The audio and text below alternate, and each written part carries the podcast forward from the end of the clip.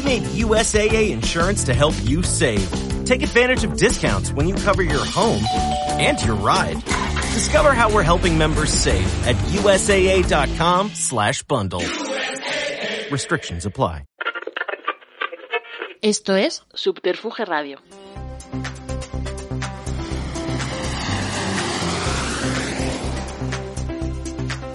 Le damos la bienvenida a Treintañeros a la Deriva, el podcast favorito de una generación formada por individuos que se creen únicos, especiales, con mucho mundo interior y que creen merecer todo en la vida, pero en realidad son tan ordinarios, comunes y vulgares como cualquier otra persona.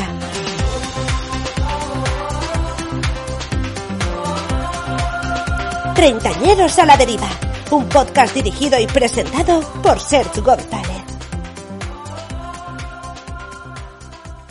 Durante nuestra infancia, nuestro entorno y nuestra familia nos va enseñando qué es bueno y qué es malo, y también qué está socialmente aceptado y qué no lo está.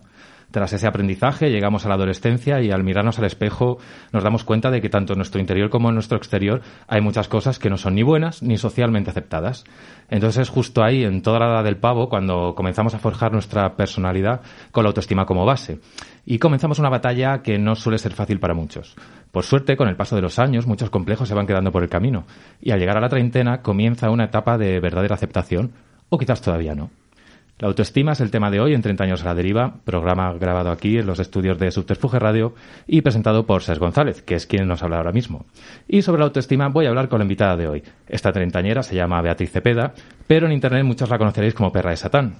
Y si no sabéis quién es, yo os digo, yo la defino como una diva de la palabra, ya que es filóloga, escritora, redactora de contenidos, guionista y creadora de uno de los podcasts con más soledad de este país, un podcast llamado Puedo hablar. Hola, Bea, muchas gracias por venir. Pues mm, bueno, mm, totalmente encantada de estar aquí rodeada de tanto muñeco. y también quería decirte que me sorprende mucho que me traigas a un podcast que se llama Treintañeras cuando yo claramente tengo 18 años recién cumplidos. Uy, vaya, pues nada, entonces... ¿Me tengo eh, que ir? ¿Dónde está la puerta? Cierra la pop.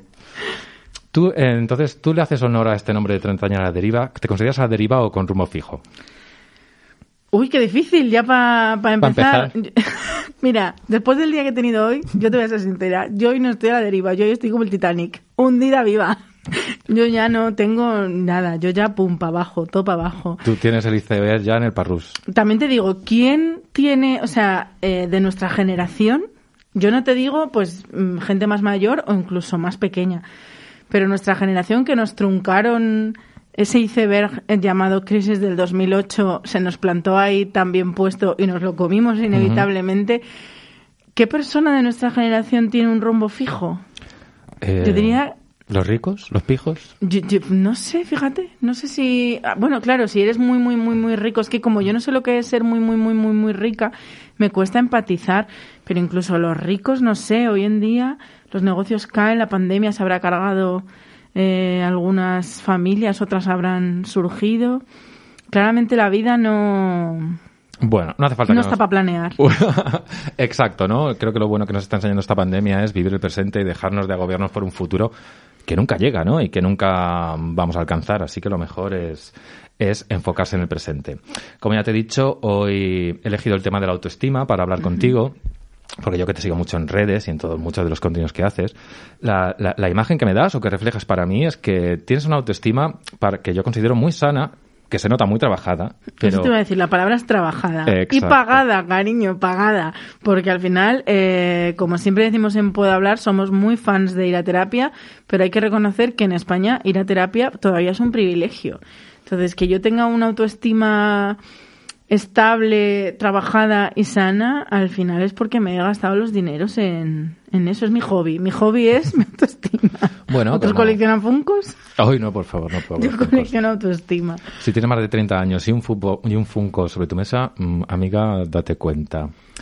Eh, bueno, yo creo también que la terapia es muy necesaria, es una inversión en, eh, en uno mismo y que además de, de solucionar problemas puntuales o que llevamos cargando desde hace mucho tiempo, puede servir también para conocer mucho lo que, lo que mi psicóloga llama el estilo cognitivo, ¿no? Que cada uno tenemos el cerebro articulado qué de una forma, eso. claro, y cada uno vemos el mundo de una forma. Entonces, cuando tú conoces tu estilo cognitivo, sabes que tu forma de pensar propia te puede llevar a, a cosas muy buenas, pero también a cosas muy malas. Sí. Entonces, ahí es cuando yo creo que es una... Te, te, Tienes te una aceptas. psicóloga buenísima, me encanta. Uy, yo la recomiendo muchísimo. Ya la he enviado ya a varios amigos que, vamos, la próxima vez que la vea va a estar eh, cubierta en pieles. Hija, qué suerte. Sí, sí, sí. Y bueno, así, mm, a, a pelo, a bote pronto, del 1 al 10, ¿cómo tienes en esta época de tu vida la autoestima? Pues yo creo que me voy a dar el notable, ¿eh? Yo, o sea, no te puedo decir el sobresaliente, sobre todo porque llevo unas semanas un poco convulsas. Estoy, si es que al final, esto de trabajarse una misma, cada mes es una aventura diferente. Entonces es verdad que llevo unas semanitas un poco tal, pero vamos, el notable sí lo tengo. Yo me daría pues a lo mejor siete y medio, ocho si me pillas muy de buenas, que está muy bien. ¿Cuántos quisieran? También te digo. Muy bien, yo creo que ahora mismo también me pilla ser un buen día y me definiría así como, como un notable, no raspado, un poquito más, un, un siete y medio lo veo guay.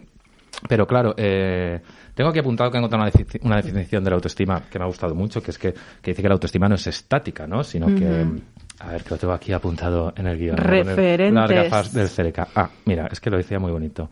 Eh, es una experiencia íntima que fluctúa con el tiempo. Una la- nunca hubiera definido la autoestima como una experiencia íntima. Bueno, es un trabajo, un trabajo íntimo. Y si tuvieras que dibujar, digamos, una línea de tu vida, de, de, de, de tu autoestima, así en plan Fernando Simón, una curva, ¿cómo sería esa curva? ¿Sería ascendente, ascendente, con muchas fluctuaciones? ¿Cómo sería? Bueno, sería un terremoto grado 8.2 en la escala Richter. Eh, pues yo diría que en mi infancia tenía una autoestima muy buena porque fui una niña muy querida, muy cuidada, muy cultivada, muy feliz, eh, sin hacer nada excepcional, pero mm, al final lo que un niño necesita es eso, sentirse protegido y sentirse querido. Yo eso lo tuve, por suerte. Cuando empezó a tambalearse, efectivamente fue en la adolescencia, que es una etapa en la que eh, tú empiezas a tomar conciencia de ti mismo y además ya has vivido lo suficiente como para haber aprendido lo que está bien y lo que está mal. También a mí me coincidió que cuando yo estaba en segundo de la ESO, que es el verano de primera a segundo de la ESO, es cuando a mí me vino la regla por primera vez y es cuando empecé a ganar peso muy paulatinamente, pero si bien en segundo de la ESO pues había ganado 5 kilos, más 5 de tercero, más 5 de cuarto, más mm, tal, pues yo acabé segundo de bachiller con 100 kilos tranquilamente. Entonces, eso cuando eres adolescente te influye muchísimo, porque lo que haces es que acabas odiándote a ti misma. En mi caso, además, eh, porque engordaba y no sabía por qué. Ahora sí lo sé. En ese momento yo no era capaz de controlar mi cuerpo, eh, quería parar de engordar y no podía. eh, tampoco es que lo intentase mucho, pero bueno, cuando te daba así, o sea, que no, no hice dietas, mi primera dieta la hice a los 20 o 21 años. Eso es bien. Pero, mm, pero el hecho de perder el control de tu cuerpo y que tu cuerpo cambie de manera tan drástica, sobre todo en un momento en el que parece que el físico es casi crucial, porque en la adolescencia pues te pavoneas con tu aspecto, pues como un pavo real, de donde viene la palabra, eh, con tu aspecto, pues chica, es que yo no necesitaba ni sacar la cola para que se me viera, porque eh, pues estaba muy gorda. Entonces, eh, evidentemente yo aprendí demasiado pronto quizás que yo estaba mal. O sea, es que lo asumí. Empecé a vivir partiendo de esa base. Y yo creo que partir de esa base es precisamente eh, construirte una autoestima muy dependiente de las valoraciones de los demás y de y del amor de los demás y una autoestima muy tóxica que pues eso pende de, de las circunstancias que tengas alrededor, de la gente que te rodees y en todos los momentos de la vida a veces nos rodeamos de gente buena, pero también hay gente que nos quiere hacer daño. Entonces yo en mi adolescencia, por ejemplo, cambié de grupo de amigos, en plan de que hasta los 14, 15 tenía unos y luego tuve que cambiar a otros porque los otros como que me dieron de lado. Bueno, todas estas movidas que yo creo que más o menos todos hemos tenido las mismas, e hizo que yo creciera eh, entendiendo que yo no era suficiente, que yo no era válida, que yo no era guapa, por supuesto, ni estaba buena, ni nada. Que no es deseable. Que no, era des- mm, que no era deseable, pero sí lo era, porque luego sí que era un poco guarrilla. Bueno, un poco, me lo estoy suavizando. Bueno, que me, me picaba ahí abajo. Y entonces eh, también buscaba tener relaciones sexuales, pero entendía que es que esto es muy jodido. Entendía que la persona que quisiera estar conmigo lo estaría a escondidas y desde la vergüenza. Con lo cual, esas relaciones evidentemente sanas no eran y no hacían más que hundirme más a mí. Así que bueno, un pozo, un pozo, pero mira, poco a poco también, según vas creciendo, te vas dando cuenta de cosas y atando hilos y ya cuando empecé a ir a terapia, que fui por primera vez, no sé si con 25 o 26 años, pero bueno, por ahí. ¿Cuántos tienes ahora? ¿33? Tengo 34. 34. Sí, me dio mucha pena abandonar los 33 porque me hacía ilusión tener la misma edad que Jesucristo. Pero ahora ya has sobrevivido. Ya, eso es muy guay, ¿eh? eh ya soy más que Jesucristo. Exacto, es como decir, te he ganado, jódete, en plan Vanessa Gran. Yo pude y tú no. y, y, bueno, pues en, en, el momento que empecé a ir a terapia fue muy duro, muy duro. O sea, reconocer, ahora lo hablo desde la tranquilidad porque ya lo tengo más que trabajado, pero reconocer todo esto, o sea, reconocer que has aceptado que la gente se avergüence de ti, que has aceptado que eres menos que los demás, que has aceptado que tú no vas a tener una pareja porque quién te va a querer, incluso llegar a aceptar que yo no iba a tener un trabajo porque quién va a contratar a una gorda, o sea, todo ese tipo de cosas, desmontarlas y demás te hace sufrir muchísimo, porque también eh, te enrabietas contigo misma y dices, pero ¿por qué, ¿por qué me he creído esto? ¿Y por qué no he luchado contra ello? ¿Y por qué me me, no he tirado la toalla, sino que me he conformado con este lugar, este espacio en el que yo claramente no era feliz ni estaba bien. Pero bueno, pues yo qué sé, pues cosas que pasan en la vida. Claro, al final, mucho de lo que cuentas, eh, seguro que cualquiera que, escucha esto eh, siente identificado una, adolescencia eh, común, ¿no? En plan, cuando eres adolescente, digamos que solo quieres encajar en el rebaño. Lo que tú consideras rebaño. El rebaño puede ser tu clase o tu, tu grupo de punkis, quieres ser el, el más punky. Y es cuando te empiezas a cuestionar de todo eso que te han aprendido, está bien, está mal, eh, por qué está bien o por qué está mal. Y muchas veces lo, lo aceptas, sí, yo pero bueno, es normal. que la autoestima creo que suele ser creciente por eso, porque la adolescencia nos llena de complejos. El que no es más alto es más bajo, el que no lleva gafas, el que tal, al final siempre te van a buscar un, un mote. Por ejemplo, yo que he trabajado mucho de camarero, yo ya sé que, por ejemplo, yo soy calvo, yo voy a ser el calvo. Eh, porque cuando he trabajado de camarero y estás con muchas mesas y le dices a otro compañero, lleva esta Coca-Cola, vas a decir la mesa 8, no. ¿Dónde? ¿Dónde está el calvo? ¿Dónde está la gorda? ¿Dónde está la rubia? Entonces te van a, te van a encajonar así. Eh, hagas lo que hagas. Entonces, bueno, es una de las cosas que, que uno ya acepta, que, que te van a etiquetar y que, y que van a pensar cosas de ti solo por, por cómo te vean. Pero bueno, al final creo que algo de crecer es es decir, pues es que a mí que me importa lo que, lo que digan los demás. Yo creo que por ahí es una buena forma de aceptación. Sí, sí, sí. Es, la, la, palabra es esa aceptación. O sea, yo creo que todo cambia en el momento que tú te aceptes. Y es verdad que con la edad em, le vas encontrando mucho más sentido a la aceptación, ¿no? A lo mejor todavía cuando tienes unos early 20, todavía crees que puedes modelar tu cuerpo a, a tu gusto, que puedes, no sé, hacer cosas, que puedes, yo qué sé, pues eso, eh, hacer una dieta. Yo perdí la primera dieta que hice, perdí 34 kilos o una cosa así. Ahora no, no creo que me plantease algo así, solo por el esfuerzo y la salud que requiere. Claro, te costó sufrimiento perder eso. Sí, sí. Entonces, eh, ya cuando llegan los 30, mm, es verdad que que empiezas un proceso de aceptación primero porque ya te conoces, ya has pasado 30 años contigo mismo y mm. ya has aprendido que hay cosas que no puedes cambiar. Bueno, hoy, ahora mismo si quieres cambiarlo de ser calvo, mm, parece que puedes. Pero no quiero. Eh, pero claro, pero ya empiezas a tomar tus decisiones sobre... Y las tomas desde otro punto. No es lo mismo en la adolescencia cuando eh, tu punto de referencia son los demás. Eh, que cuando ya a los 30, 35 ya has vivido lo suficiente como para saber más o menos qué es lo que tú quieres ser, qué es lo que no quieres ser, eh, cómo quieres, qué imagen quieres dar, qué no, qué, te gusta, qué no te mm. gusta, dónde quieres estar, dónde no quieres estar. En la adolescencia es lo que tú dices, solo buscas de manera loca y sin saber, o sea, como pollo descabezado, a ver a dónde voy, dónde voy. Y te, y te crees cuando te pasa algo, algo malo, ¿no? Que como que solo lo sabes tú, que no lo quieres mm. contar, pues por ejemplo lo de ser maricón, pues te crees el único maricón de la tierra o, o, o si tienes pensamientos cucú ¿no? Que eso nos pasa mucho. Te crees la única persona de la Tierra que está teniendo pensamientos cucú y, y luego te, cuando vas creciendo vas conociendo que amigos, que familia, ¿no? Por ejemplo, a lo mejor tu familia, porque la tienes en un, en un pedestal, pues ves que también, que esa persona también sufre, que, y tus amigos también, a decir, ay, mira, pues esta persona que yo la veía como perfecta, mucho mejor que yo, pues también está sufriendo por determinadas cosas, también tiene pensamientos cucú, también tiene, también tiene complejos. Entonces eso creo que te va aligerando un poquito. Sí, total, total. O sea, yo, eh, es exactamente lo que tú dices. Yo vivía siempre desde la vergüenza y el silencio y no hablaba mis movidas con nadie. Y en el momento que empiezas a hablarlas, yo, a mí me sirvió muchísimo trabajar en una web que se llama Will Oversize. que es de mujeres. Bueno, por resumir muchísimo, igual que has dicho tú antes lo de mira la mesa del calvo, pues yo te digo, es una web de gordas. Pero luego es mucho más compleja que eso. Y el empezar, el empezar a trabajar ahí y, por un lado, escribir sobre mis movidas Mm. y, por otro lado, la comunidad de chicas que trabajábamos. Bueno, cuando yo entré creo que había dos chicos incluso, pero al final es como que de manera natural hubo una criba y nos quedamos solo mujeres trabajando.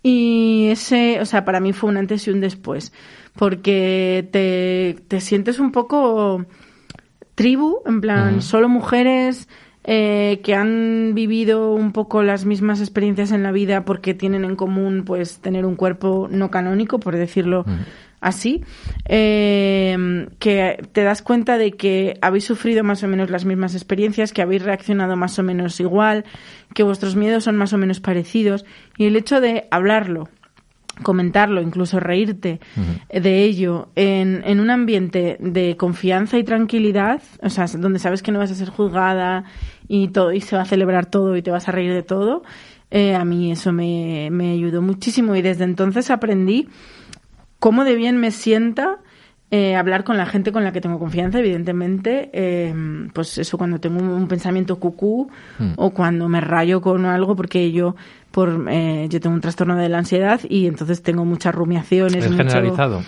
Eh, yo creo que sí, es generalizado y es histórico porque... Pero yo soy de rumiar mucho, wow. Sí, sí, y bueno, son, es jodido, o sea, cuando, Sí, sí. cuando no eres capaz de parar, o sea, Mm. cuando te metes en ese círculo de tus pensamientos y te dejas llevar por ellos, eh, lo- realmente lo pasas mal. Mm. Y yo antes me lo comía y ahora, en cuanto veo qué tal, ya sé con quién hablar y decir, mira, me está pasando esto y entonces se alivia la carga de otra manera, aunque tienes que pasarlo igual.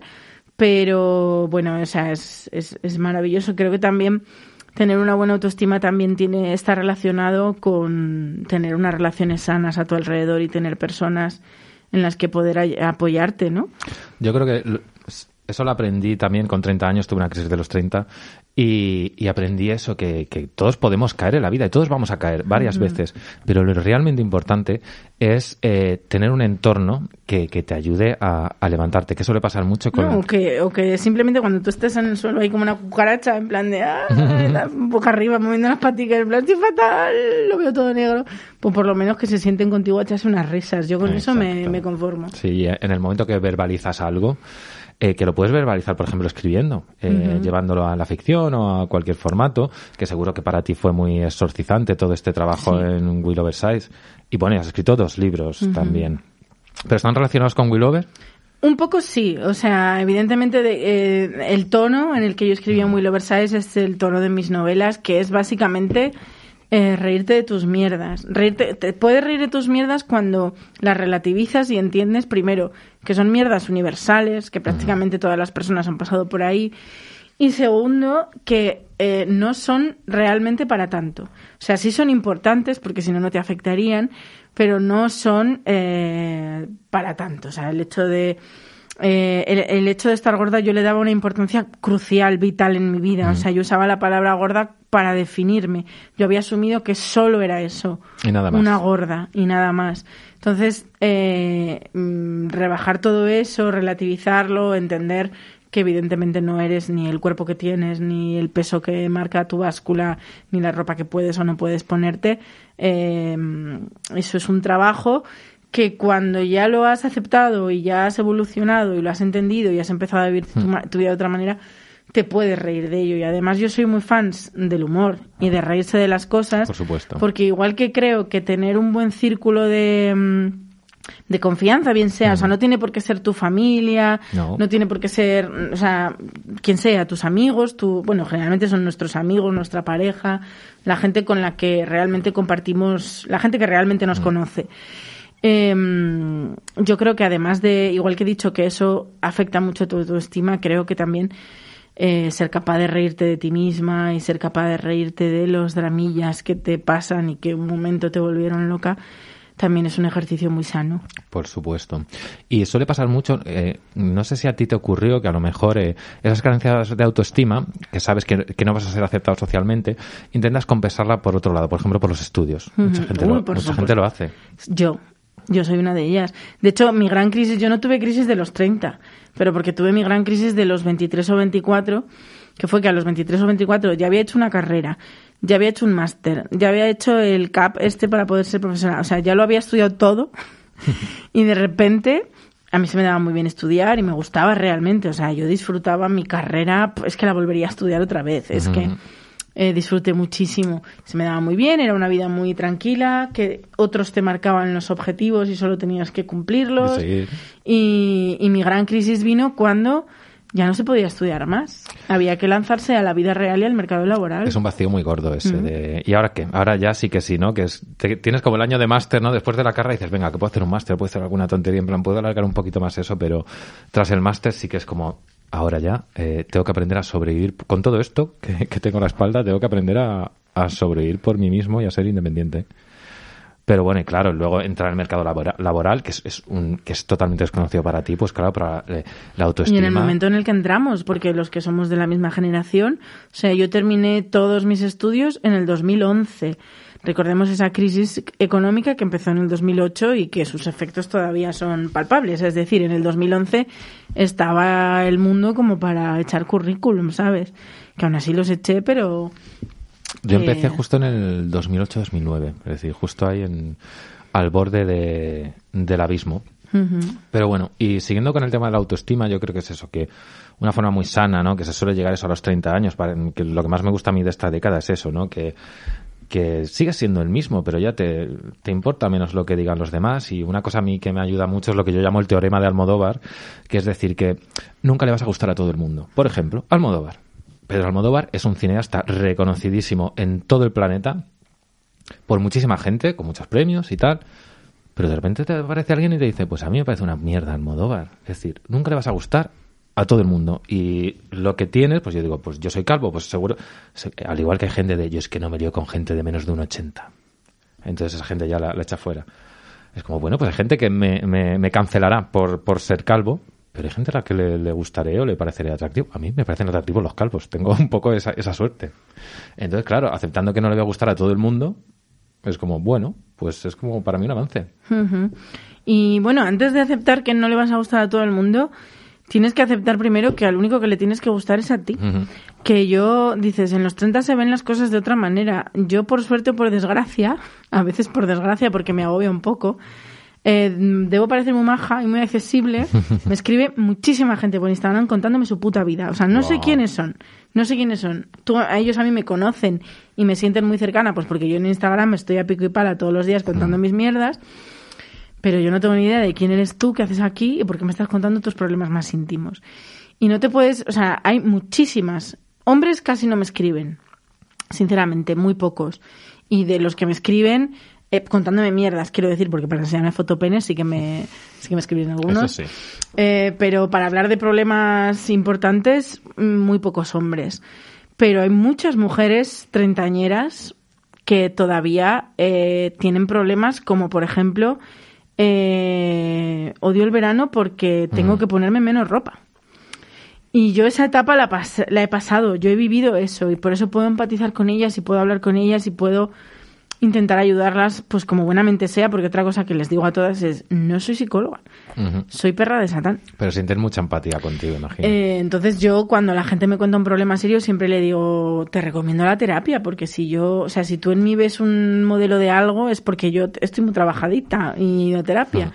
Pero yo, por ejemplo, ese problema de, de odiar el verano única y exclusivamente porque sudaba más y tenía que llevar menos ropa, lo he vivido. O sea, esos son mis 18, 19, 20 y 21 años hasta que hice la, la dieta esa famosa. Y, y, entonces sé lo que se siente, sé lo mal que se pasa, sé cómo es estar encerrada en tu casa queriendo salir y queriendo estar en una, una terraza tomándote una cerveza con tus amigos, queriendo vivir a la madrileña. Eh, y y no, no poder porque te, lo, te coartas tú a ti misma diciendo es que si estoy en una terraza voy a empezar a sudar o es que si me pongo una falda voy a estar súper incómoda porque voy a creer que absolutamente todo el centro del universo voy a ser yo y todo el mundo me va a estar mirando a mí. Entonces, a mí eso ahora mismo no me pasa pero sí que hay gente que tiene mi misma edad mm. y le sigue pasando. Y la verdad es que, o sea, es que me da una pena terrible porque sé lo mal, sé lo, lo jodido que es cuando tú eres la que te pones límites a ti misma. Sí. Cuando tú te dices lo que puedes y lo que no, puedes, hacer. Eso es súper jodido. Dejar de hacer cosas por, por, ah, por lo que dirán los demás, ¿no? Eh, claro, eso es- se va detectando en gente con una, con una autoestima baja, ¿no? De que no, no hace las cosas porque les da igual. Pero, claro, luego una de las cosas que, que, que veo yo de la gente que es muy carismática es que es- esa gente se la suda lo que, lo que opinen los demás de ellos. Yo tengo mi amigo Ken de Barcelona, que lo quiero mucho. Eh, es una persona que llega a un sitio y es y, y tiene y, y es, da ese carisma. Es que llegábamos a una discoteca, nos poníamos los dos a bailar a hacer el chorre, tenemos a todo el mundo alrededor mirando. Que una persona puede decir, uy, qué horror que me están mirando, pero esta persona eh, era maravill- es maravilloso por, eh, por eso. Eso le da un carisma eh, impresionante, porque quizás es lo que más todos mm, deseamos o buscamos, ¿no? El poder eh, que nos la sude. Totalmente, también, también te digo que poniéndonos en el otro lado, cuando tú estás en una discoteca e inevitablemente te fijas en la gente que tienes a tu alrededor, a veces, es verdad, o sea, tampoco voy aquí a engañar, evidentemente el 50% de las veces me fijo en un tío que está bueno, que está eh, normativamente bueno. Pero el otro 50% de las veces, muchas veces te llama la atención gente, pues eso, porque está en medio de una pista de baile dándolo todo Mm. y, y esa seguridad y ese buen rollo que te transmite no tiene absolutamente nada que ver con tu físico, pero te atrapa también muchísimo. Es totalmente atractivo. Mucho más que, que un físico, que luego ves a la típica persona como con un cuerpo muy normativo que está como apoyado en la barra quieto, en plan de, si ya soy así, no necesito hacer nada más, ¿no? Es como, miradme y al final esa gente, yo siempre digo que la gente que es, que es muy guapa, eh, aparentemente, de una belleza muy normativa, suele ser como aburridilla. Mm, puede ser. falta salero. Puede ser porque en mi caso ya te digo que a mí un hombre bien puesto eh, me gusta. Un saludo para Kim Gutiérrez. Eh, eh, pero bueno, a Kim Gutiérrez personalmente no lo conozco. Pero ese tipo de chico, el chico que está buenísimo, es verdad que a mí que me encanta hablar y me, y me gusta, o sea, cuando me gusta una persona no soy de, mm, de lanzarme a su cuello directamente, sino que me gusta hablar. Como no puedo hablar contigo, Hombre, claro. ya, me, ya puedes estar, vamos. Yo eso lo tengo clarísimo. Persona con la que no puedo mantener una conversación. No puedo mantener sexo. Eh, no, pues por lo menos una conversación de- del después o, o- o del antes. Si no puede salir una conversación y yo, bueno, yo puedo hablar de, de- de millones de cosas. Tampoco busco concretamente Claro, o un sea, modelo. vas a decir, bueno, pues ¿qué opinas de la, La- ley 3 de Newton? La revisión de la política fiscal europea. No, pues hablar de, de cualquier cosa. Y eso para mí eh, es muy, muy atractivo. Por eso a mí las, por ejemplo, a mí la- las aplicaciones de, de ligar, pues las he probado, pero no me, no, no. Es decir, porque creo que, que el atractivo de las personas no, yo no lo capto a través de, de una foto o de, o de un texto. Yo de ver a una persona en un bar donde sea, verla moverse, ver cómo gesticula, cómo habla, eh, para ahí, para mí está el atractivo ahí y eso no soy Sí, capaz de verlo todavía. Igual, de hecho, yo sí he probado bastantes años Tinder y, y me pasa eso, que en Tinder los tíos me entran por los ojos. Porque te vendes con una Es serie de normal. Mm. Y he llegado a quedar con algunos, algunos que estaban buenos y que eran guapos. eh, y luego es que no.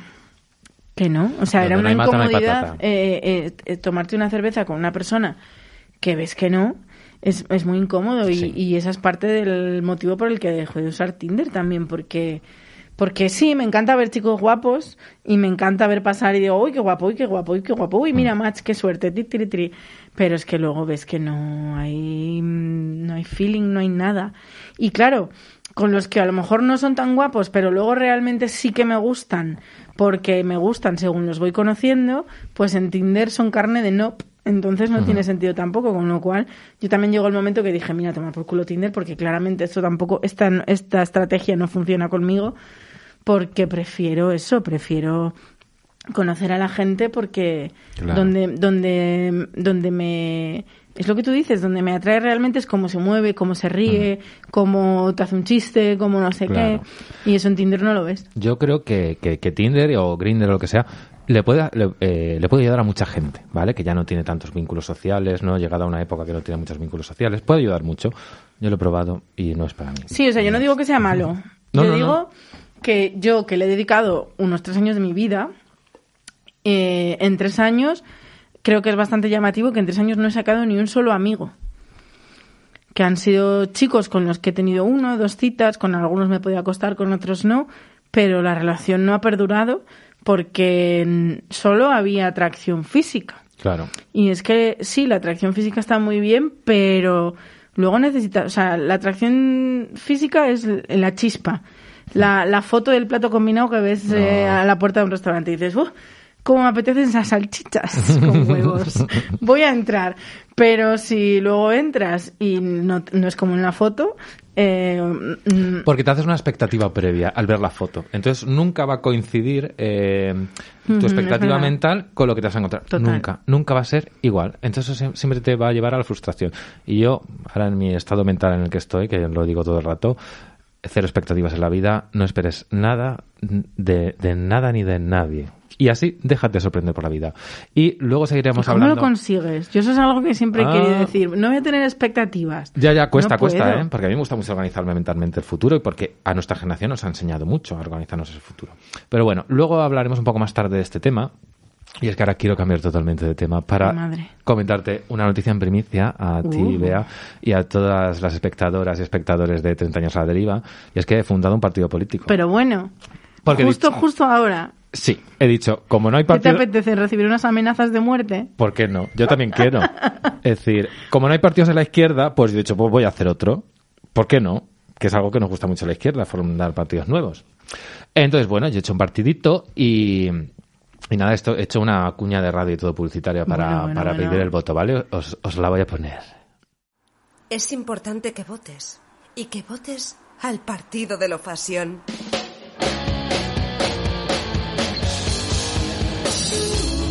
España se merece ser más fashion. Vota fashion. Vota al partido de la fashion. Make España fashion again. Vota fashion. Vota España. Vota fashion. Bueno, yo te, te voy a proponer dos puntos de mi programa del Partido de la Fashion. Es decir, el Partido de la Fashion lo que quiero es hacer España más fashion. Y cuando digo fashion digo guay, ¿no? Yo, yo es que lo digo mucho. ¿Qué fashion esto? Puede ser cualquier cosa. No me refiero a moda, me refiero a que mola. Entonces yo te voy a comentar dos puntos y pues igual te gustan, igual no, que igual te quieres venir a mi partido y te doy un ministerio y todo. ¿vale? Vicepresidenta. O igual solo votas o lo que sea. Simpatizante, Entonces- me gusta mucho esa palabra. Simpatizante. La primera medida que propone el Partido de la Fashion es prohibir en la Constitución opinar del cuerpo de los demás. Mira, No sé si no si prohibirlo constitucionalmente o sancionarlo, pero esa manía que tiene la gente, sobre todo esos desconocidos que ves cada mucho, familiares o no, que, es que si, prohí- si te voy a decir una cosa, si prohíbes opinar del cuerpo de los demás, literalmente prohíbes mi pueblo. es lo único que hacen. pueblos. Es lo único que hacen. Claro, pero bueno, es decir, a las espaldas me parece muy bien. Oye, pues dilo, pero pues lo típico, ¿no? De cena de Navidad o en Navidad que ves a mucha gente que lleva un año sin verte a lo mejor. Y claro, a mí me pasa mucho, es decir, yo mm, soy eh, genéticamente delgado, me han hecho 7 mil millones de veces la pregunta de qué delgado estás, eh, come más, eh, todo el rato mirándome así con cara de, uff, qué delgado estás. Y, por ejemplo, ya llega un momento en, en cenas, comidas de Navidad, que nada más llegar, pues te escudriñan todos físicamente y a lo mejor te viene una tía y te dice, ay, te veo mejor, eh, te veo mejor que el año pasado, porque el año pasado es que tú estabas muy delgadito, ¿eh? Y como joder. Esos son los peores. Pero es que luego te cuando viene no te lo dicen y a te la lo cara y- cuando ya has cambiado te dicen menos mal porque hija estabas horrorosa. Pero Eso es, es, que lo peor. una prima te dice qué bien que has adelgazado, eh, que, que te veo más delgado, y la otra prima te dice que te veo más gordo. Es como, ¿lo ves? Es totalmente subjetivo Total. y es como, ¿y por qué no simplemente dejáis de opinar de mi cuerpo eh, una opinión que no os he pedido? Porque si me pongo a opinar de vosotras, cariños, eh, creo que salís perdiendo. Yo con la gente con la que tengo confianza y me hacen un comentario así, bueno, pues ya sabes que no lo hacen a malas y lo sonríes y demás. Me pasa mucho con las amigas de mi madre, que mi madre tiene un montón de amigas, es muy señora de salir a tomar verbo con las amigas, ir de compras con las amigas. Y, y- Señoreo. Sí, y, y entonces con sus amigas yo tengo muy buen rollo porque, eh, bueno, pues las conozco de toda la vida y, y estoy muy a gusto con ellas. Pero tienen esta educación de, pues eso, hablar de tu cuerpo constantemente y como no me ven muy a menudo, pues mi cuerpo es un tema de conversación. Entonces con ella simplemente sonrío y digo, sí. Pero cuando una señora, que no sé ni cómo se llama usted, o sea, por ejemplo, voy al pueblo, un suponerse, voy al pueblo, que al pueblo voy poquísimo, la verdad, a lo mejor hace dos años que no voy al pueblo. Entonces estoy yo por el pueblo con mi madre y de repente nos para una señora porque a mi madre sí la conocen, la reconocen más. Nos para una señora, yo literalmente no sé quién es. Mi madre sí porque pues, la ubica. Y esa señora dice, uy, tu hija está más gorda. Digo, sí, hija, y tú más vieja. O sea, es que ya es la respuesta de manual que llevo siempre. Gracias, Eh, gracias. Estás más gorda que la última vez que te vi. Y tú más vieja. ya está. Y, y nos reímos y, y a otra cosa. Eh, pues te voy a ofrecer un ministerio, yo creo. Pues yo creo que sí, el Ministerio de las Respuestas eh, tan impertinentes como tu Esa, comentario. esa respuesta es fashion. Es fashion, vale, pues me lo apunto. Fashion, fashion. Vale, pues eh, ahora te voy a comentar eh, el otro punto de mi programa del Partido de la Fashion, que es quitar el derecho a voto a los jubilados. Ay, madre. Es que, claro, los jubilados son carne de PP, entonces quitárselo eh, es quitarle muchos votos al PP, pero también es quitarle el voto a la gente. Vale. A, a ver, explica, Claro. desarrolla. Yo, te- digo el, el ¿Por- argumentario. ¿Por qué es fashion que un jubilado no vote? El argumentario del Partido de la Fashion. Al final, como vivimos en un país muy envejecido, eh, los jubilados se han convertido en una gran masa electoral. Por tanto, los partidos en campaña eh, ofrecen políticas públicas orientadas solo a esa masa y por tanto olvidando a la gente joven. Y lo típico, pues eh, si queremos buenas pensiones, lo mejor que puedes hacer es darle buen trabajo a los jóvenes para que esos tengan pensiones. Y otro ejemplo que tengo, que es eh, el caso del Brexit. Tengo datos, nena. Fueron los jubilados, yo creí que eran Eh, los tontos. No, bueno, ambas cosas. El Brexit, eh, que salió a abandonar la Unión Europea, los mayores de 65 años votaron un 60% a favor de pirarse de la Unión Europea. Mientras que los jóvenes de 18 a 24 votaron a favor de quedarse en la Unión Europea un 75%. Es decir, si le hubiéramos vetado el voto a los mayores de 65, eh, eh, Reino Unido seguiría en la Unión Europea. Y sobre todo lo que quiero decir es que, por ejemplo, desde que se salió el, el sí al abandonar la Unión Europea en, en el Reino Unido hasta que se hizo efectivo, pasaron como 4 o 5 años. ¿Cuántos abuelos de 80 y pico que votaron a salir murieron y no lo vieron efectivo? ¿Y cuántos jóvenes de 18 años que votaron Remain, el quedarse, se lo van a tener que comer la decisión de esa gente que ya está muerta? Ujú. Mira, no lo había visto yo de esa manera, fíjate. Es verdad, porque es que, claro, también eh, en este momento de nuestra vida, yo creo que es la diferencia, la, la, o sea, eh, vivimos en mundos completamente diferentes. Las personas que tienen más de 65 años ahora mismo y las que tenemos menos de 35, literalmente vivimos en universos diferentes. Ujú. O sea, creo que es eh, probablemente la primera vez en la historia que somos personas tan diferentes. Es que ha cambiado mucho, pero- Claro, los menores de 35 prácticamente hemos vivido ya con internet, con todo lo que se supone y toda la revolución. sí. Y claro, los mayores de 65 son los son esas personas que te dicen, "Quítame esto que me ha salido en el móvil", que no sé, no sé qué es. Y, y eso, evidentemente, eh, si, si nuestros universos son completamente diferentes, significa que, que queremos y necesitamos cosas completamente diferentes. Pero claro, yo no lo había visto de esa manera, que al final, si los que ganan son ellos, los que más años lo vamos a tener que pagar somos Claro, nosotros. es decir, toda, toda decisión tipo referéndum, por- al final una, unas elecciones generales son cuatro años, ok, pero un referéndum como para, algo- imagínate monarquía república, que imagínate si pasa eso en España, pues no solamente... de 90 años, monarquía. Claro, y esa gente eh, va a doblar servilleta eh, de aquí a seis meses. ¿No sería mejor incluso dejar votar a partir de los, de los 16? Pero bueno, ya sería eh, otro tema. Con esto, más que en realidad quitarle de- eh, mm, derechos a la gente, que entiendo que, que lo es, simplemente quiero poner el foco en que los políticos al final enfocan su comunicación a los jubilados por ser una gran masa electoral, por lo tanto, acaban olvidando a jóvenes. Encima yo que voy a cumplir 36 años me sigo considerando joven, que son... Que esa es otra, ese es otro Claro. tema. Yo ya dije que no, yo ya me planteé, yo ya no soy joven nunca más. Ah, yo me considero un joven. Yo no, yo paso, yo paso, tía. Yo no, porque hay, yo creo que, ya- o sea, la juventud ya, yo ya hice todo lo que tenía que hacer de joven, yo ahora ya quiero ser madura. Mm, yo es que eh, cuando voy cumpliendo años soy más niñata, es decir, estoy viviendo como una sexta adolescencia, ¿no? Que es como ahora que tengo mi autoestima en un buen sitio, pues ahora quiero vivirlo todo a tope, otra vez, y soy más niñata, y en una discoteca bailo más que cuando tenía 23 años. Mm, qué interesante. Pero bueno, eh, cuidado porque esa señora que baila, es que claro, mis referentes son muy buenos. Ah, claro. Porque una verbena del pueblo, ¿cómo se lo pasan las señoras? Uy, claro.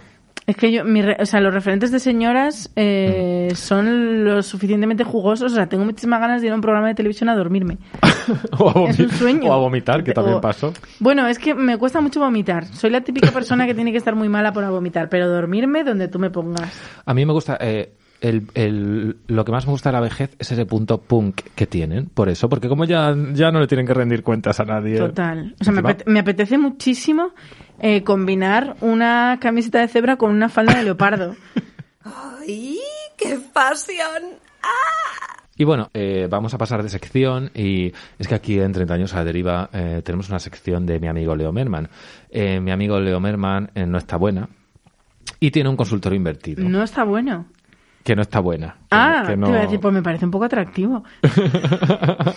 ¿Lo conoces a Leo Merman? No lo conozco en persona, pero, en Instagram es. sí. Y no es que esté yo loca por sus aires y sus vientos, pero me llama a mí mucho la atención.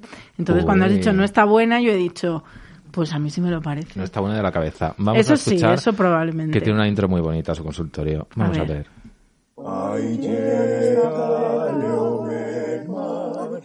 Su consultorio cucú. El consultorio cucú de Leo Merman. Bueno, Beatriz Cepeda, arroba perra esa tan bienvenida al consultorio de Leo Merman. Eh, Leo Merman tiene un consultorio invertido. Él, él es invertido y su consultorio también. Donde eh, él te va a hacer una pregunta a ti y tú le tienes que, que responder. Madre mía, qué nervios. Vamos. Ojalá la pregunta no sea de deportes. no creo. Vamos a ver, Leo, ¿qué te pasa esta semanita? Hola, sí, soy yo. Soy Leo Merman. Leo Merman para los amigos, Leo Merman para la familia. Sí, soy yo. Y nada, pues mira, hoy os voy a poner en antecedentes porque, um, bueno, la duda lo requiere. Porque yo siempre he sido mi propio referente. Siempre me he puesto a mí misma como nivel de perfección. Y claro, mi autoestima ha estado siempre, pues, arribísima. Todo el mundo diciéndome, oh, con grandes expectativas, ay, Leo Merman, lo más, Leo Merman, reina de España, a ver cuándo te hace famosa. Claro, ahora con las redes sociales, mis amigos, pues, todo lo que me dicen es, te tienes que hacer youtuber, tienes que grabar un haz un podcast, hazte TikTok. Y claro, y ya ante la mm, presión del público, pues dije, joder, es que me debería hacer influencer. Mm, Además, porque mm, creo que me gustaría saber a qué sabe la comida comprada con el dinero que gano autohumillándome en público. Pero claro, ahora que la juventud y la figura se me escurren entre los dedos, eh, um, claro, pues me da reparo ponerme delante de una cámara. ¿Qué me recomiendas tú? Yo sí. ¿Qué me recomiendas? Sí.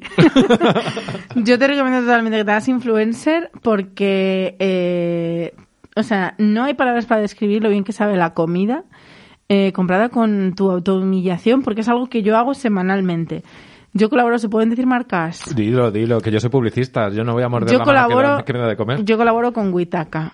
Oh. Comida cocinada en las llamas de mi autohumillación. Porque yo todas las semanas tengo que decir, chicos, eh, ¿Qué para comer? ¡bu, qué rico este plato! ¡Mmm, la lasaña, qué buena está! ¿Queréis probar algo así de guachi? Pues aquí os dejo mi código de influencer. bla, bla, bla, bla". Y te juro que es lo mejor que me ha pasado en la vida. O sea, Hombre, cómo sí. están esos platos.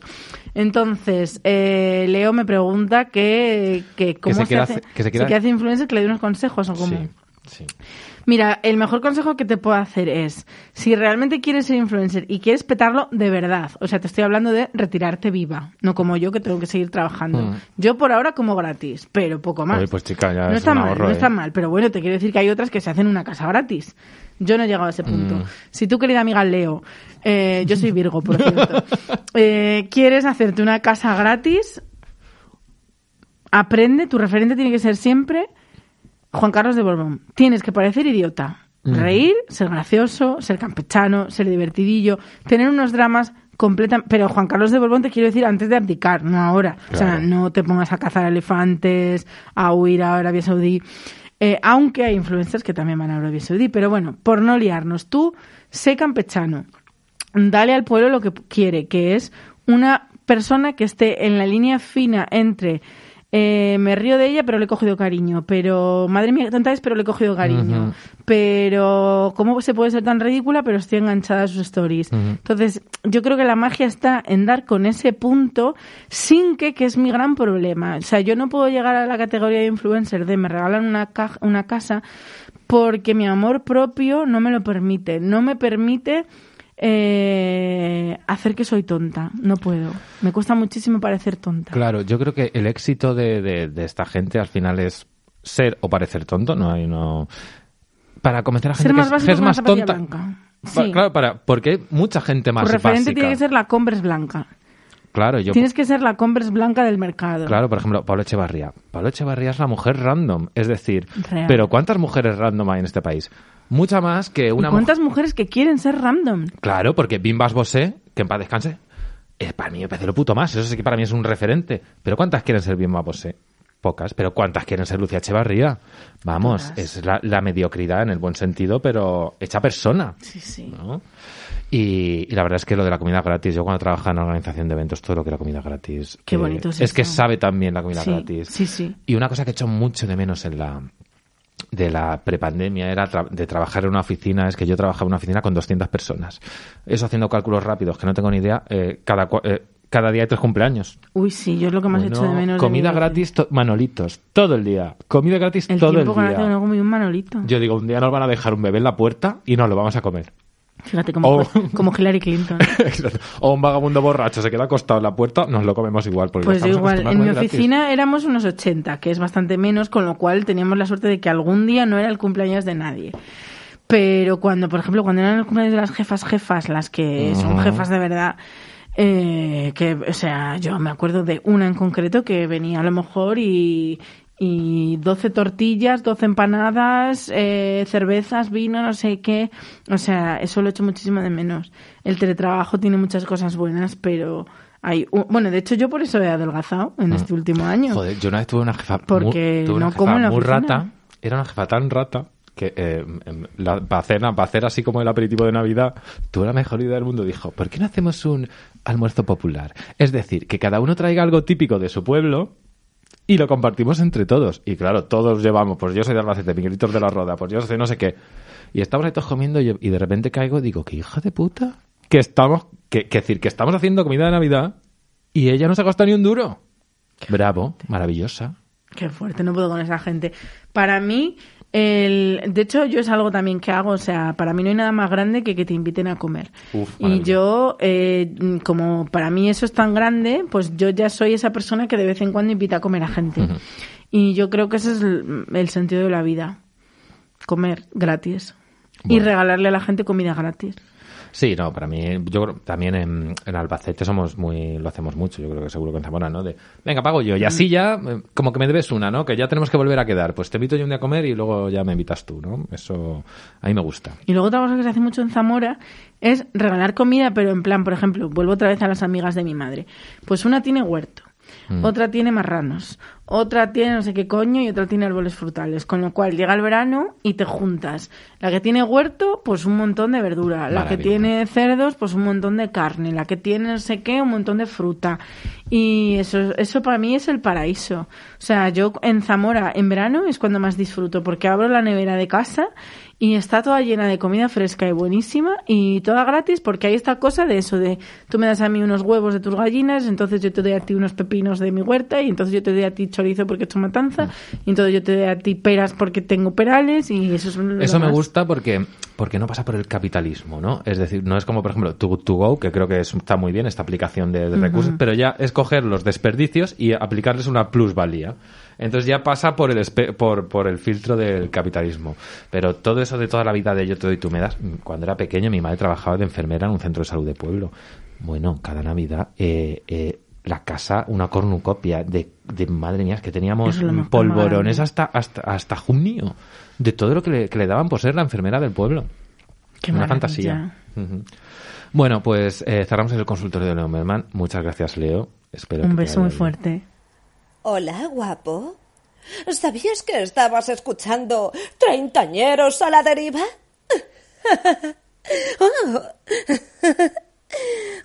Bueno, ahora vamos a continuar con el tema de la autoestima y eh, investigando un poco sobre este tema.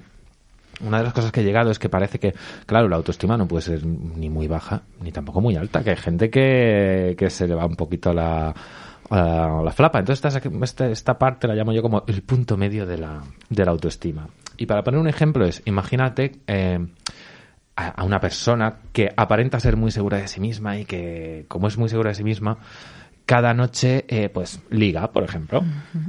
Entonces se le puede ver desde dos perspectivas. Una es, joder, es tan seguro de sí mismo que, que, que liga lo que quiere, pero también está el otro punto de vista, es decir, es tan inseguro de sí mismo que busca una eh, como aceptación por parte del resto. ¿Tú dónde crees que está ahí el punto?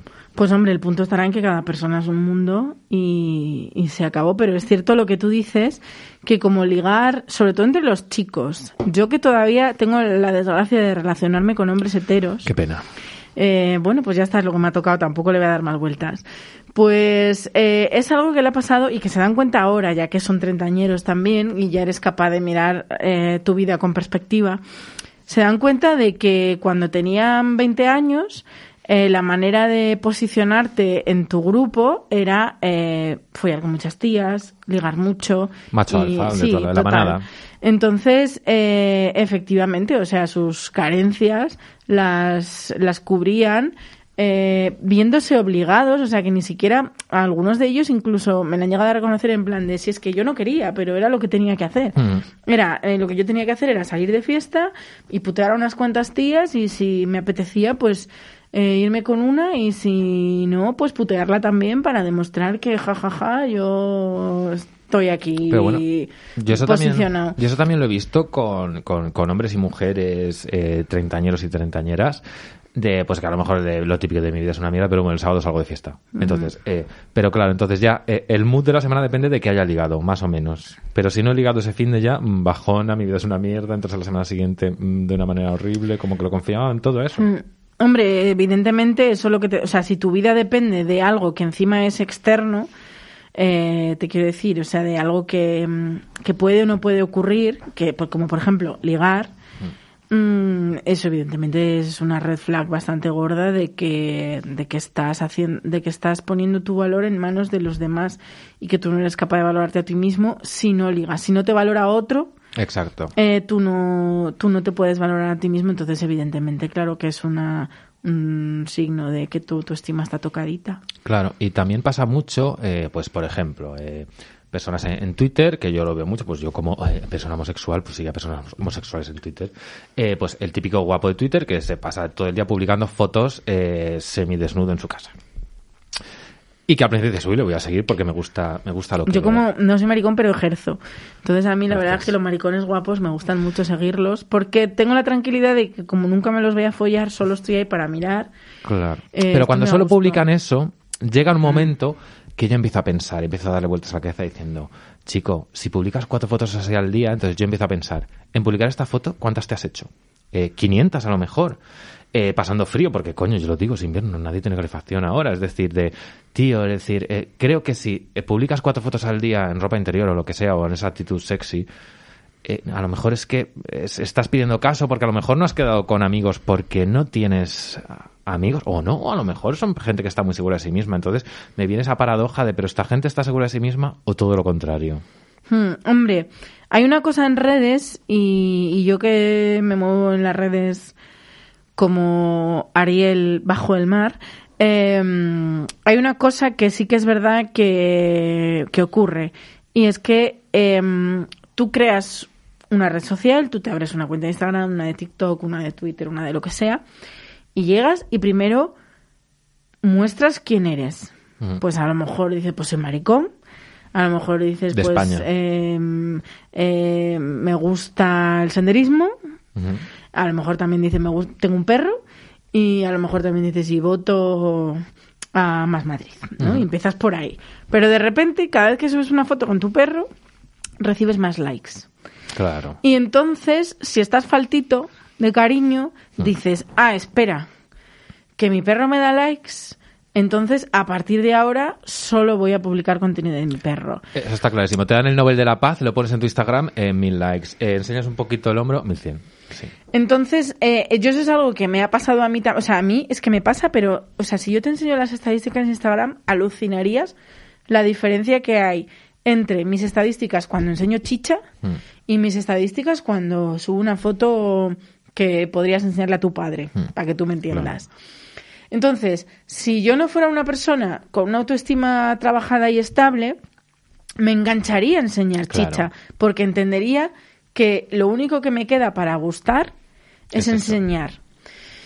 Eh, sin embargo, si no eres una persona con una autoestima trabajada, pues puedes caer en ese juego de la gente, de llegar a pensar, la gente solo me quiere Mm. por mi culazo Claro. pues solo voy a darles mi culazo. Pero eso es realmente es el proceso mental que tú has hecho. Mm. Porque luego hay otra, mucha gente, o sea, yo en concreto tengo una amiga, se llama Natalia Lozano, por si la queréis buscar en Instagram, que es una gorda, es una chica gorda. Eh, y, y ella sube muchas fotos enseñando chicha, pero yo sé, porque la conozco personalmente, que sus fotos enseñando chicha no son por sus problemas de autoestima, todo lo contrario. Mm.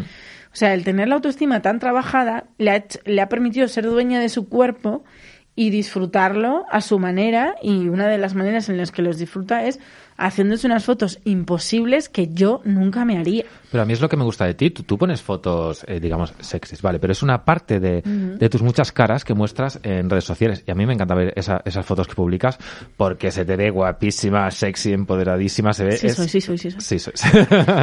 se ve esa autoestima trabajada. Pero claro, cuando solo enseñas esa cara de, de tu dado que todos Sí, tenemos. eso podría ser también Creo red que flag. ahí es, es la red flag. Pues bueno, eh, luego seguiremos hablando de esto porque, eh, cariños de algo tengo que comer, entonces viene una sección patrocinada. Eh, es que mm, yo no voy a heredar. ¿Es comida gratis? Eh, no, ojalá. ¿Qué Eh, pues es la revista de moda, es Intensita Magazine.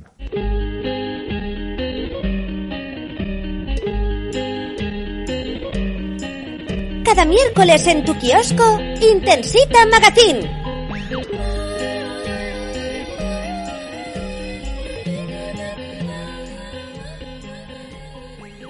Intensita Magazine es la revista de actualidad para todas, todos y todes a los que no nos gusta pasar por la vida de puntillas, no. Es el magazine para la gente que quiere vivir la vida a tope todo el rato, sintiéndolo todo muchísimo, absorbiendo la energía de los demás hasta dejarlos exhaustos. Y en el nuevo número de Intensita Magazine, que está ya en los kioscos, podréis encontrar un especial sobre sexo, con reportajes tan de actualidad como el gran debate, fotopenes sí o no. Hija, que Oh. debate ese? No hay debate. Yes. También podéis encontrar otros reportajes como la guía definitiva para conseguir que ese amor real pilón. O el extenso reportaje de investigación Cariño, el sexo no es una moneda de cambio para conseguir nada, el sexo es para que lo disfrutes tú y punto. ¿Tú eres lectora asidua de Intensita Magazine? Pues parece que sí. es como la gente que tu PID no lo sabe. Nosotros igual. Si quieres luego te paso el contacto que tú como periodista, redactora, escritora, igual una, una columnita de opinión. Hombre, por favor, yo, eh, fotopenes, sí, que me llamen para ese debate. Muy porque bien. yo quiero debatir. Fotopenes siempre sí. Siempre sí, a no ser que sea un solicited mm, Ah, dick dick. eso es Dick verdad. pic, que me he dicho al revés. Pues a ti, si te gusta el debate, en esta sección patrocinada por Intensita Magazine especial Sexo, voy a abrir un melón. Que Venga. madre mía, maricón el melón. Eh, voy a ilustrar este mensaje con, con unas declaraciones que hizo Samantha Hudson, mi, mi dios Hombre. supremo, eh, sobre el sexo. Lo hizo en el programa Los Felices Años 20, presentado por Nacho Nacho Vigalondo. Vigalondo. Vamos a escuchar un trocito de su discurso. Porque el patio está fatal, o sea, Ya, ya, ya. quiero decir, antes pues por lo menos estaba el mito del amor romántico, ¿no? Pero ahora ya con todo el rollo del liberalismo sexual y toda la sociedad de hiperconsumo está el patio fatal, entonces yo paso de los hombres y al mismo tiempo... Mm. el siento- liberalismo sexual es el tindereo, ¿no? Es el... Sí, Las apps de... la hipersexualización extrema de todos los cuerpos. Estás, No- estás, esta- cuestionas ese, ese entorno.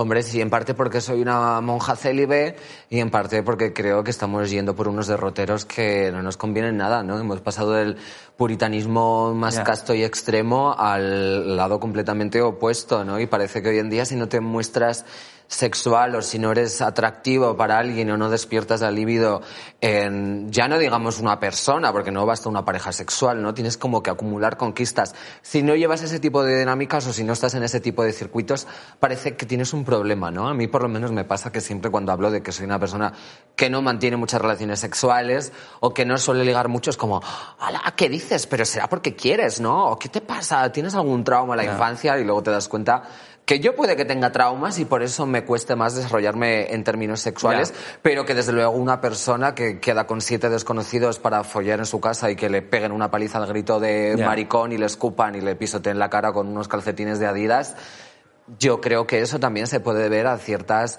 taras y no pasa nada, quiero decir, somos un cúmulo de traumas al fin y al cabo, pero me molesta que solo se ponga sobre la mesa las personas que son vírgenes o que no tienen sexo o que no se sexualizan y las planteen como un sujeto enfermo o por lo menos un sujeto que tiene problemas.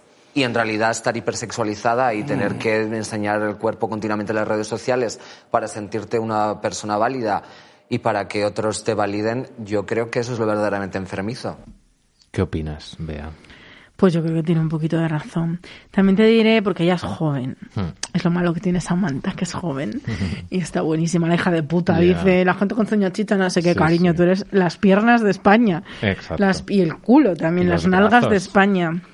Es que soy más de mirar el culo. La verdad es que los Mm. brazos ahora mismo no sé si se los he mirado mucho. Y, y yo creo que está bien, eh, o sea, yo creo que toda persona tiene que explorar sus límites. Y cuando estás explorando tus propios límites, a veces te pasas y acabas Eh. en una orgía siendo apalizado por un maricón con calcetines de Adidas. Entonces, que hayas llegado hasta ahí no te tiene tampoco que hacer sentir culpable, simplemente Toda estabas razón. explorando y viendo por dónde te mueves. Ahora, eh, coincido con Samantha en que, en un punto que me parece crucial, que es que socialmente lo hipersexualizado se considera positivo o está más eh, aceptado eh, que lo que la persona que bueno por los motivos que sea o porque simplemente no le apetece hablar de ello pues no, no tiene una vida sexual tan activa. O a lo mejor si la tiene simplemente no le gusta compartirla. Entonces, en eso sí que estoy completamente de acuerdo. O sea, mm, creo que todavía no somos libres sexualmente, no libres en el sentido de Isabel Ayuso, sino libres en el sentido de que todavía le damos importancia, todavía hay prejuicios y todavía hay estereotipos. Y, y es un poco lo que comentábamos antes. Al final, el sexo la relación sexual también te quiero decir eh, eh, en, en- o sea cuando te pone en contacto con otros porque ahora yo estoy en un momento muy reivindicativo de mi vida de la masturbación también es una relación sexual entonces pero claro esa es, esa es para ti pero bueno Em, el sexo se usa como vara de medir socialmente y volvemos a lo de antes O ¿no? como moneda de cambio, has Al- dicho antes. a esa persona que para validarse necesita hacer saber que folla mucho y que liga mucho. O también, eh, eso es como muy hetero, ¿no? De he conquistado muchas mujeres, pero a lo mejor en el mundo maricón, y aquí ya me guías tú, a lo mejor en el mundo maricón también se valora eh, el que hace las locuras más grandes como eso, como una orgía con siete tíos que te pegan una paliza. Y socialmente dices como eh, es más es más fácil entender que a este maricón quedó por Grinder con Menganito y acabó en una orgía donde estaban todas drogadas vivas y se pasó allí de todo que entender que a lo mejor otro amigo maricón lleve siete años sin follar, por decir el mismo número. Y te llama muchísimo la atención y te preocupa muchísimo más tener un amigo que lleve siete años sin follar a que tengas un amigo que eh, vaya a orgía por fin de semana. Sí. Entonces, en eso sí que estoy de acuerdo. Creo que cada uno debería ser dueño de su propia sexualidad y vivir su sexualidad de manera plena y sana, pero es muy fácil no tener una sexualidad sana por nuestra cultura, por nuestra educación y porque todavía la hipersexualización tiene un valor positivo en nuestra sociedad. De hecho, no hay más que abrir Instagram. O sea, en Es que Instagram ya Instagram no me gusta porque es, es el mercado de, de- de- de- lo Instagram hay mucha carne. y de lo estático, y pero se que usa es mucho la carne para venderte cosas, que eso es lo jodido. Que hay muchas, hay muchos y muchas influencers Mm. que están donde están porque están muy buenas. Eh, un saludo para Kim Kardashian, que es el paradigma. Kim Kardashian te vende ropa, te vende maquillaje y te vende no sé qué, pero lo que te está vendiendo constantemente es su cuerpo. Sí, sí, sí, sí. Ni más ni menos. supuesto. Entonces, eso, yo en eso coincido con Samantha, que creo que nos tenemos que revisar un poquito eh, nuestra escala de medir y valorar las cosas de la vida. Claro, es, creo que es un poco también lo que hemos dicho antes de la persona que liga todos los fines es porque quiere, porque quiere agradar a los demás, ¿no? Es como, pues también, eh, tú te lías con una persona cada noche porque realmente estás liberado y has trascendido o porque realmente tienes unas carencias que, que quieres cumplir. Pero sí que parece que, que en esto que, que muy bien hace Samantha llamar neoliberalismo sexual, porque al final a mí una de las cosas que me daba que no me gusta de Tinder es que es que me asusta eso de, de que realmente es un mercado de la carne, tú eres un algoritmo, yo creo que, que, que según los likes que tú recibes te, te pone una puntuación y a lo mejor eh, Tinder dice tú eres un 7. Entonces te enseña gente, del, a gente del 7, de vez en cuando una gente del 10. Y claro, solo pensar en qué variables tiene para ponerme un 7, un 8 o un 3 me, me, me daba mucho miedo. Yo creo, en realidad, mm, mi idea es cariño, tú prueba lo que quieras. Y, y me ha Claro. gustado mucho eso que has dicho. De, es Sí, verdad sí, que, es que muchas veces que explorando te pasas de, de Total, frenada y, no tienes pasa que nada. cagarla y tienes que verte en una situación que a lo mejor no te gusta, pero es que para saber lo que no te gusta, tienes que probarlo. No puedes decir, no, a mí no me gusta eh, Australia. ¿Has estado en Australia? Exacto. Tendrás que estar para ver. No te fíes de lo que ves en internet, en la foto Y si luego decides, pues mira, pues me voy a meter en un convento. Pues después muy bien. Otra cosa es una persona que se mete en un convento sin haber visto el mundo normal, ¿no? Pero si una vez lo has visto te metes. Pues muy bien. Eh, se nos va acabando el tiempo, así que vamos a despedir ya la canción de, de la sección de Intensita Magazine. Intensita Magazine, pues siempre la despedimos con una canción muy intensita. Ay, madre. Voy a poner eh, una de mis favoritos, de uno de mis grupos favoritos que es Paola Anchiara y voy a poner una versión encima que hacen de Rihanna y es una canción que me gusta a mí mucho para ponerme los domingos así grises para mirar por la ventana y ver la lluvia.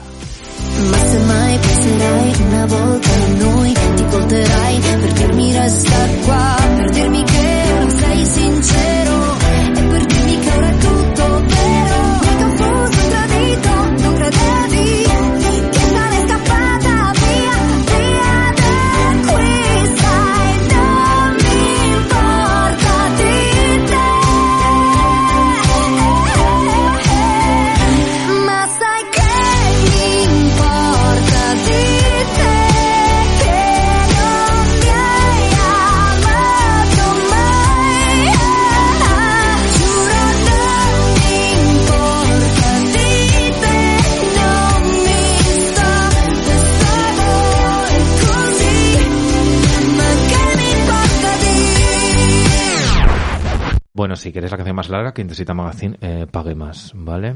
Si quiere venir el Papa, Sí, que pague la entrada. Y bueno, ya estamos casi terminando este programa, ya queda la, solo, queda la última sección.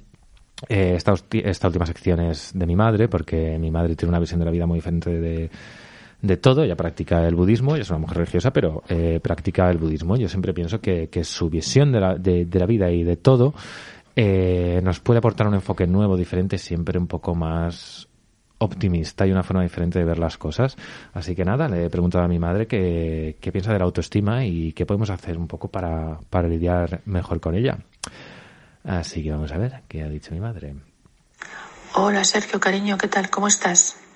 Bueno, la autoestima. La autoestima, el budismo la ve de una manera muy diferente al resto de las explicaciones a las que estamos acostumbrados, ¿vale? Toda persona generalmente lo que piensa es que el yo tiene una existencia inherente, ¿m? que existe de verdad, que existe por su propio lado. Esta, me- esta mente se denomina en, budismo eh, aferramiento propio.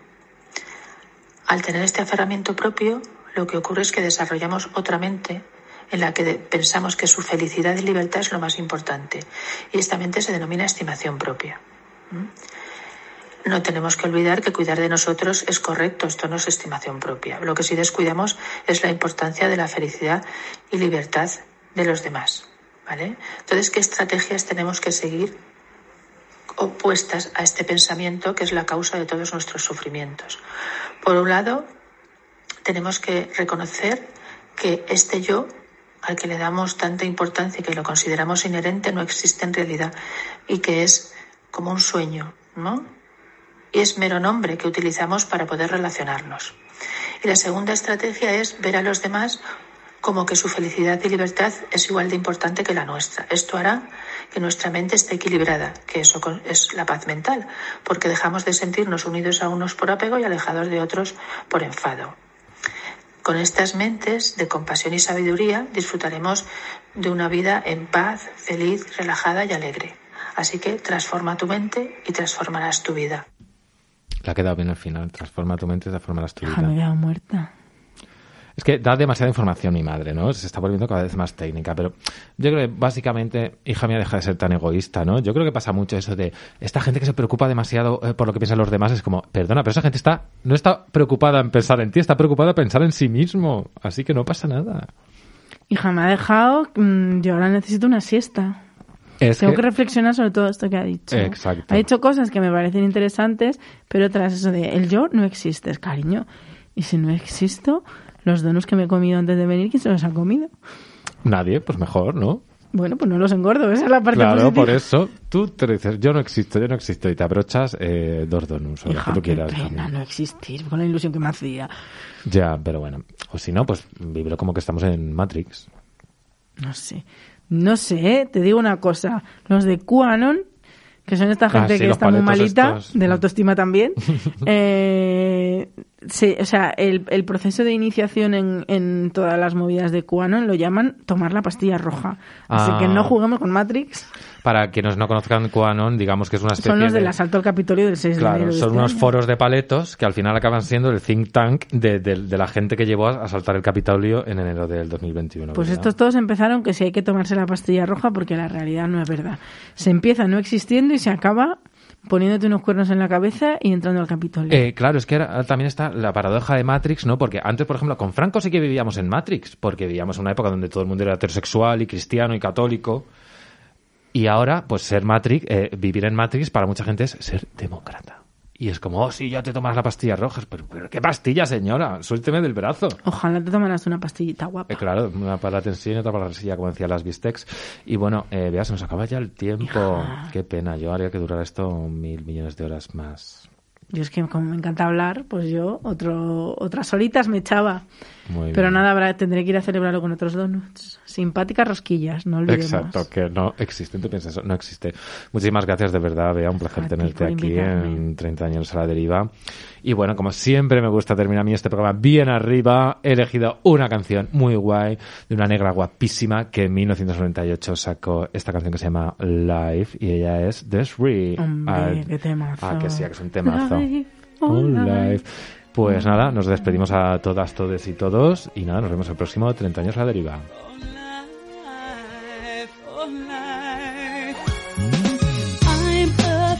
Of the dark, especially when I'm in a park and there's no one else around. Ooh, I get the shivers. I don't wanna see a ghost. It's the sight that I fear most. I'd rather have a piece of toast. Watch the evening news. Life,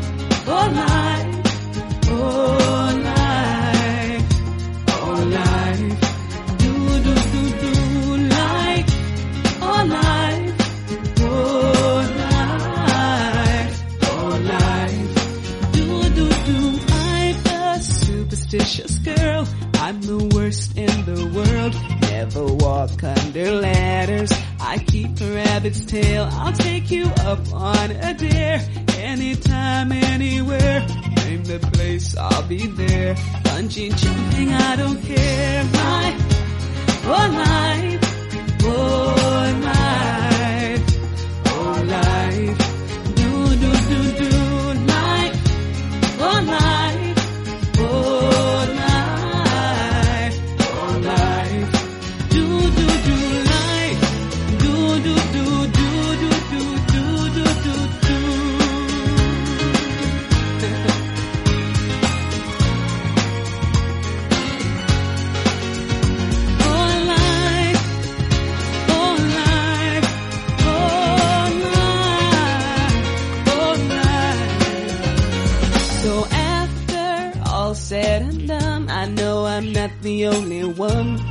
Indeed can be fun if you really want to. Sometimes living out your dreams ain't as easy as it seems. You wanna fly around the world in a beautiful balloon. Life, oh